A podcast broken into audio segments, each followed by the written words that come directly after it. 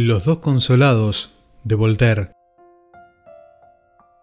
Decía un día el gran filósofo Citófilo a una dama desconsolada y que tenía sobrado motivo para estarlo. Señora, la reina de Inglaterra, hija del gran Enrique IV, no fue menos desgraciada que vos. La echaron de su reino, se vio a pique de parecer en el océano en un naufragio y presenció la muerte del rey, su esposo, en un patíbulo. Mucho lo siento, dijo la dama, y volvió a llorar sus desventuras propias. Acordaos, dijo Citófilo, de María Estuardo, que estaba honradamente prendada de un guapo músico que tenía excelente voz de sochantre. Su marido mató al músico y luego su buena amiga y pariente, la reina Isabel, que se decía doncella, le mandó cortar la cabeza en un cadalso colgado de luto, después de haberla tenido dieciocho años presa. Cruel suceso, respondió la señora, y se entregó de nuevo a su aflicción.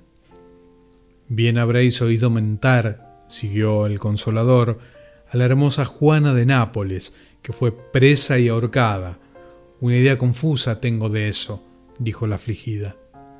Os contaré, añadió el otro, la aventura sucedida en mi tiempo de una soberana destronada después de cenar y que ha muerto en una isla desierta.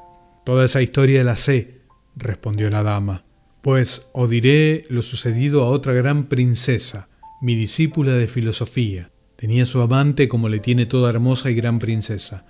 Entró un día su padre en su aposento y cogió al amante con el rostro encendido y los ojos que, como dos carbunclos, resplandecían, y la princesa también con la cara muy encarnada.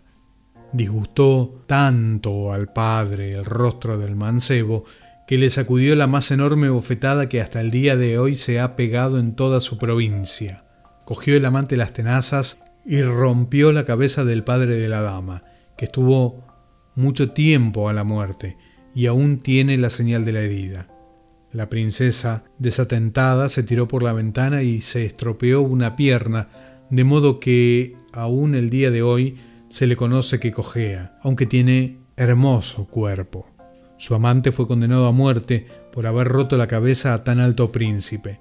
Ya podéis pensar en qué estado estaría la princesa cuando sacaban a ahorcar a su amante.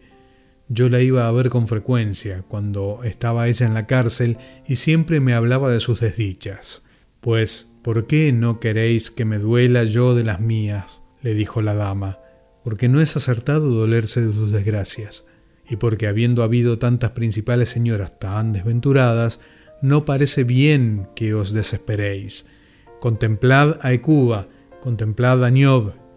Ah, dijo la señora, si hubiera vivido yo en aquel tiempo o en el de tantas hermosas princesas, y para su consuelo les hubierais contado mis desdichas, ¿os habrían escuchado? Al día siguiente perdió el filósofo a su hijo único, y faltó poco para que se muriese de sentimiento.